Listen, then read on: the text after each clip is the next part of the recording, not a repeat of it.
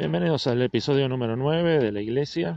Como habíamos quedado en el capítulo anterior, en el episodio anterior, vamos a hablar de eh, la serie Los hijos de la anarquía y su efecto en el ambiente motociclístico eh, más internacional que, local acá en Argentina, porque no, no estuve en Argentina como para ver la transformación, pero sí sé que gente con la que he hablado culpa eh, en gran parte a, a, la transformación del ambiente a esta serie. Quería también tomarme un espacio para saludar a Old Culture Motorcycle Club o MC de Cuenca, Ecuador, especialmente a Remigio Correa, que se comunicó conmigo a través del Instagram. Eh, guardo un, muy, muy buen recuerdo de Ecuador, de, los años que vivía allá cuando era, era, era un pibito. Eh, gente espectacular, paisajes inigualables, eh, la comida, bueno, ni hablar, eh, la bebida también, ni hablar. Eh, me traen muy, muy buenos recuerdos, especialmente, bueno, como hablaba con él, todo lo que era la parte geográfica era, era indescriptible, los volcanes, una cosa de loco, una cosa de loco. Y mucha, mucha, mucha cultura en cada una de las ciudades que, que he tenido la suerte de visitar, que fueron muchas por suerte, mucha cultura eh, nativa, eh, que por lo que yo apreciaba en esa época se, se respetaba mucho. Eh, tienen unas raíces muy, muy bien arraigadas. Así que mi saludo desde acá para, para Old Culture MC de Cuenca, Ecuador, y les agradezco por escucharme, por mandar, obviamente, tomarse sus dos minutos para, para mandar sus comentarios, eh, esperemos que lo sigan haciendo y lo que les vaya surgiendo de preguntas a ustedes y, a todos los demás que, que, me escuchan regularmente, bueno, eh, acá les dejo las vías de comunicación para que expongan algún tema, podamos debatir, eh, las opiniones son todas bienvenidas. Eh, las vías de comunicación mediante Facebook son la iglesia o arroba la iglesia, por Instagram la guion bajo iglesia guion bajo mc o por correo electrónico laiglesia.yahoo.com. Así que bueno, hechos los agradecimientos y las vías de comunicación, pasamos directamente al tema, los hijos de la anarquía en la serie y su efecto en el ambiente motociclístico eh, internacional, por qué no nacional, con algunos comentarios que me han hecho. Empezamos por ver qué tan realista eh, fue la serie Hijos de la Anarquía. Por empezar, los cargos son correctos. Todos los cargos que ocupan cada uno de los protagonistas son los que tiene un, un MC. También cumplen con eh, los estándares americanos para ser MC y 1%. Acá viene un pequeño tema que es poco hablado incluso en, en Estados Unidos. Para que un MC sea considerado 1%, tiene que tener su propio estatuto y reglas. Entonces, ¿cuál es el truco? Si todos lo tienen, sí, todos lo tienen, pero generalmente es una copia de lo impuesto por la AMA, que es la American Motorcycle Association. Entonces, para ser 1%, el MC no tiene que estar afiliado por empezar a la AMA, ni usar o copiar nada de sus estatutos. Eh, el hecho de ser 1% no se trata de romper las leyes como hablábamos en otros episodios, eh, no al menos en Estados Unidos. Se trata de no seguir las leyes de la AMA en cuanto al motociclismo en general. Eh, hay un montón de leyes para, para, aquellos que no están en el tema de, los estatutos de la AMA y todo eso son los que regulan la mayor eh, parte del mundo motociclístico de competición y eh, civil también. Regulan las asociaciones, eh, los riding club, que serían como las agrupaciones, y les dan, obviamente para formar sus estatutos y sus filas, le dan una especie de eh, copia, digamos, tienen, tienen un libre albedrío hasta ahí nomás para hacer sus propios estatutos, pero sin que pasen los estándares ya impuestos o, conocidos de, de, la AMA en cuanto a, a, estatutos, reglas y todo lo demás. Todo lo que es competición lo maneja la AMA. Eh, ya vamos a hablar en, eh, en un próximo episodio acerca de cómo surge esto, básicamente, porque la mayoría cree que el 1% sale de, eh, de, California en el año 47. Eh, y sí está acuñada la frase ahí, pero ya venían los problemas anteriormente con la AMA desde el, desde el 20 y pico, desde 1920 y pico. Pero eso es eh, un tema para otro episodio, eh, cómo, cómo, nació toda esta cultura, eh, tanto de clubes como de agrupaciones del 1%. Pero es para otro capítulo, como decía. Sigamos con, con lo nuestro. otra cosa correcta en la serie era que todos los integrantes eran blancos. De hecho, hubo un capítulo en el cual uno de los integrantes trataba de ocultar su, un cuarto de sangre africana eh, en uno de los episodios. Eh, esto es correcto, la mayoría de los eh, MC blancos no aceptan otra cosa. Algunos tienen latinos en su fila, sí, pero la mayoría son solamente MC para, para, blancos. También hay MC para, para cristianos, para latinos, pero no hay casi eh, eh, motoclubes interraciales. Eh, son muy pocos los que he conocido, ni siquiera los he visto, he, sabido que existen, pero son muy pocos.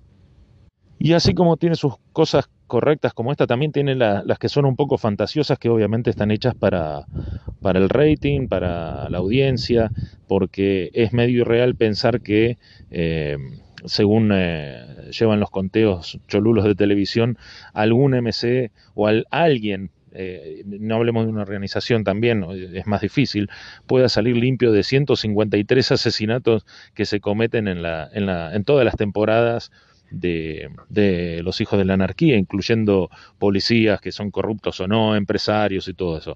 Es imposible para salir limpio con 153 asesinatos en, en un país como Estados Unidos. Tarde o temprano, eh, si no es por los asesinatos, por otra cosa te agarran. Otro gesto que, es bastante, bastante exagerado es la influencia que tiene eh, el personaje de eh, Gemma, que es la, digamos, la esposa del, presidente de, de, Sons of Anarchy. Eh, como habíamos hablado ya antes, las mujeres están consideradas todavía hoy en día en, en clubes 1% como una propiedad, sino del 1%, del, del club 1%, una propiedad de alguien en particular dentro de, un miembro del, dentro del 1%. Y ninguna mujer va a tener tanta, tanta influencia dentro de eh, un MC eh, en general. Eh, un MC 1% como lo tiene este personaje. Sí lo puede tener con su marido, con su pareja, pero no dentro del, del MC. Algo también hecho y exagerado para, para el rating y la trama, obviamente, de la serie es que si bien eh, sabemos que tanto los motoclubes como los motoclubes 1% son una hermandad. No hay forma de que los miembros de, un verdadero club se aguanten todo el manipuleo, los dichos, los desdichos eh, que hay en la serie, que hay en la trama de la serie. Eh, con uno o dos se perderían la, la, confianza entre todos los miembros en la primera de cambio. Y eso es algo que casi nunca eh, se recupera entre miembros una vez que ya la confianza está perdida. Eh, por eso eh, toda la trama de la serie, si bien es atrapante, es muy exagerada porque no hay forma de que miembros de, de un motoclub de verdad puedan soportar semejante manipuleo. Por otro lado, los MS1% no tienden a cooperar o hacer negocios con otros clubes o asociaciones que sean de razas diferentes. Eh, acá en la serie vemos que tienen tratos y negocios con los chinos, tienen tratos y negocios con los mexicanos. Generalmente eh, eso no ocurre, son entre ellos mismos de una misma raza, diferentes clubes, pero de, una misma raza y seguramente con la raza eh, de una misma ideología con respecto a, volvemos a lo mismo, los 153 asesinatos, la violencia es exageradísima, pero bueno, está hecho para, para el rating, obviamente, no, no, no, se le puede decir nada. Y tampoco existe un MS1% eh, que le haya podido ganar todavía, eh, como se ve en, la, en el show de Los Hijos de la Anarquía, a los federales. O sea, matan policías, matan empresarios, eh, los federales en este caso hubo un par de, episodios donde son arrestados bajo la ley RICO, que es eh, básicamente la traducción es la, asociación ilícita de una o más personas para cometer delitos, pero bueno, eh, en la serie nunca quedan nada y por detalles técnicos siempre salen. Esto no es eh, generalmente así, no, no, no es para nada fideligno a lo que es en la realidad y también como mencionaba el caso de las mujeres, en el show son más respetadas de lo que, de lo que es en la realidad para un MC1%. Hay otros hechos reales que ayudaron a que la serie la rompiera por, por todas las temporadas, las siete temporadas que estuvo al aire, más allá de estos eh, hechos un poco exagerados para el rating y, las tramas. Eh, por ejemplo, el personaje de, Happy, eh, David Labrava, era un miembro de, Hell Angel, fue el que fue traído al principio del show como consejero técnico y después terminó, terminó actuando. Y otro, otro hecho que eh, fue verdad y está basado en hechos reales es si alguien se acuerda de la primera temporada en la cual el personaje central encuentra unos escritos que pertenecían al padre, que en ese momento era presidente del motoclub, y supuestamente el motoclub iba hacia una dirección y bueno, se encuentra él leyendo los escritos que es esa dirección es totalmente opuesta a la que tiene el motoclub hoy en día. Bueno, eso está basado en una historia real de un par de integrantes que fueron eh, los, de los primeros de los Hell Angel en Oakland, eh, que fueron entrevistados por el creador de la serie.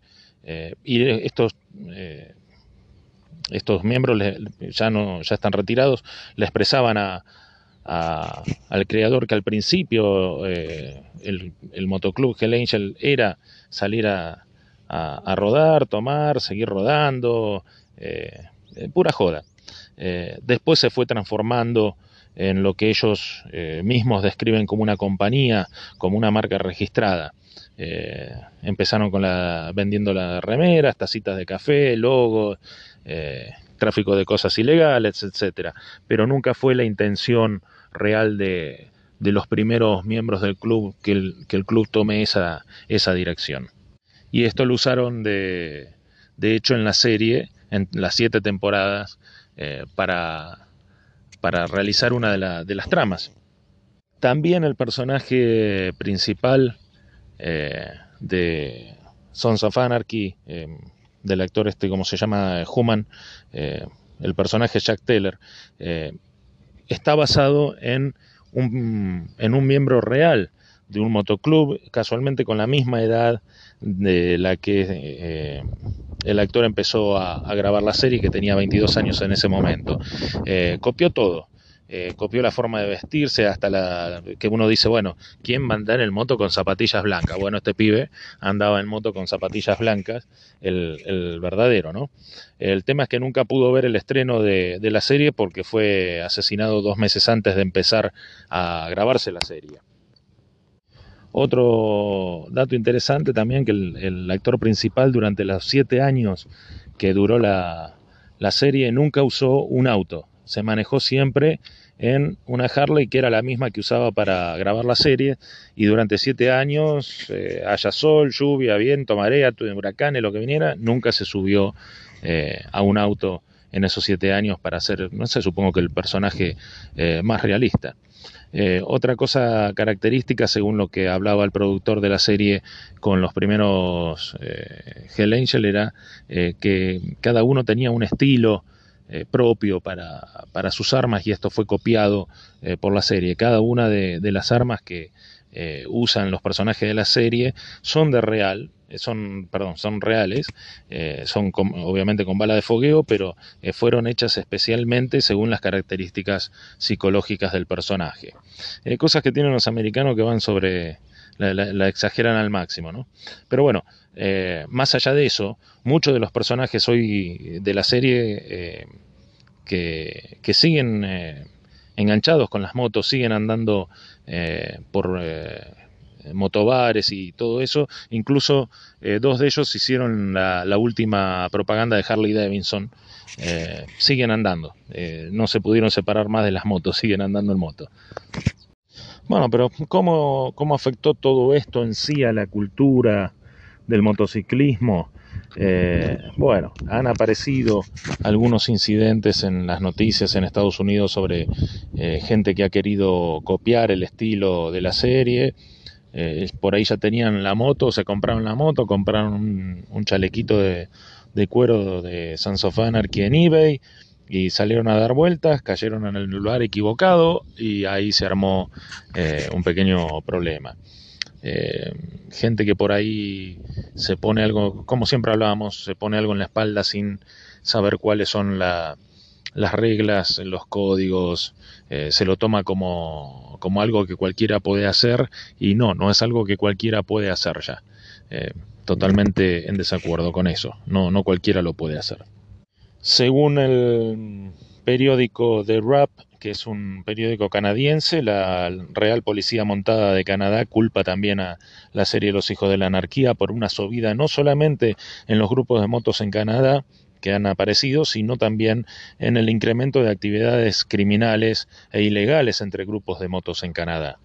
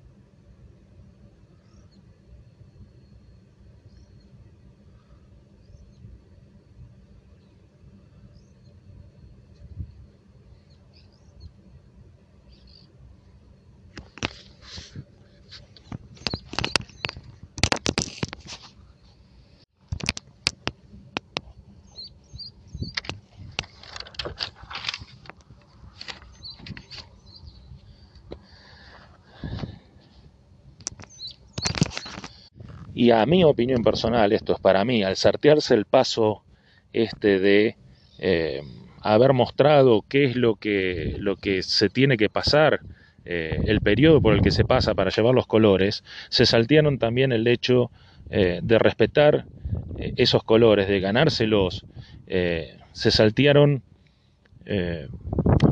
toda la experiencia de vida que lleva ganarse, ganarse esos colores. Y por ende, la gente que vio eso, que, que por un minuto eh, o por los fines de semana quiere eh, vivir ese estilo de vida, obviamente no aprendió del respeto que lleva eh, tener esos colores en la espalda.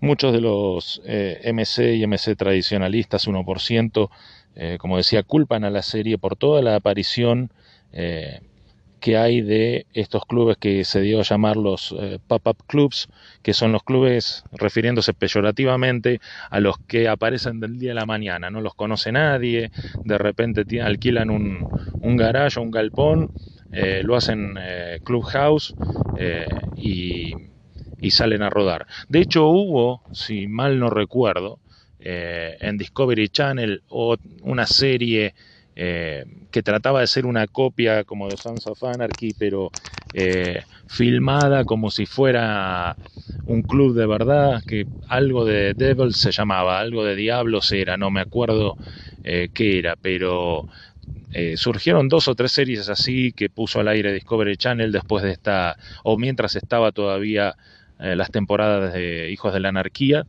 Eh, por lo menos en Estados Unidos estoy hablando, eh, tratando de, sacar un poco de rating y haciéndolo más tipo documental, filmado como si alguien estuviera corriendo atrás de las motos, atrás de las peleas, atrás de, la gente con una cámara de mano, eh, muy, muy de muy baja calidad, incluso eh, queriéndolo hacer real, tampoco el nombre de los clubes era reales, o sea, no era un reality show, era algo inventado por Discovery Channel para robar rating, nada más.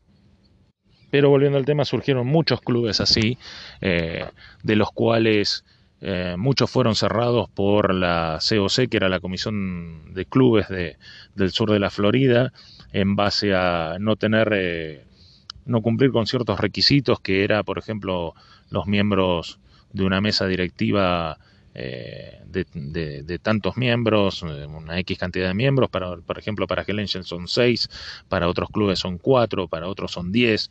Eh, siempre la, la, COC encontró un motivo para cerrar estos clubes que habían salido de la noche a la mañana básicamente porque no correspondían a que, a que estuvieran en el ambiente. Muchos se van a preguntar qué, quién es el que decide quién está en el ambiente y quién no. Eh, eso lo decidimos nosotros mismos.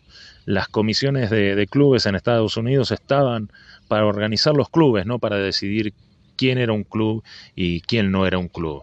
Eh, todavía nosotros mismos, en base a, la trayectoria, en base a la experiencia, en base a, la gente que uno va conociendo a medida que va rodando, es eh, la encargada de hacerse su propio cartel.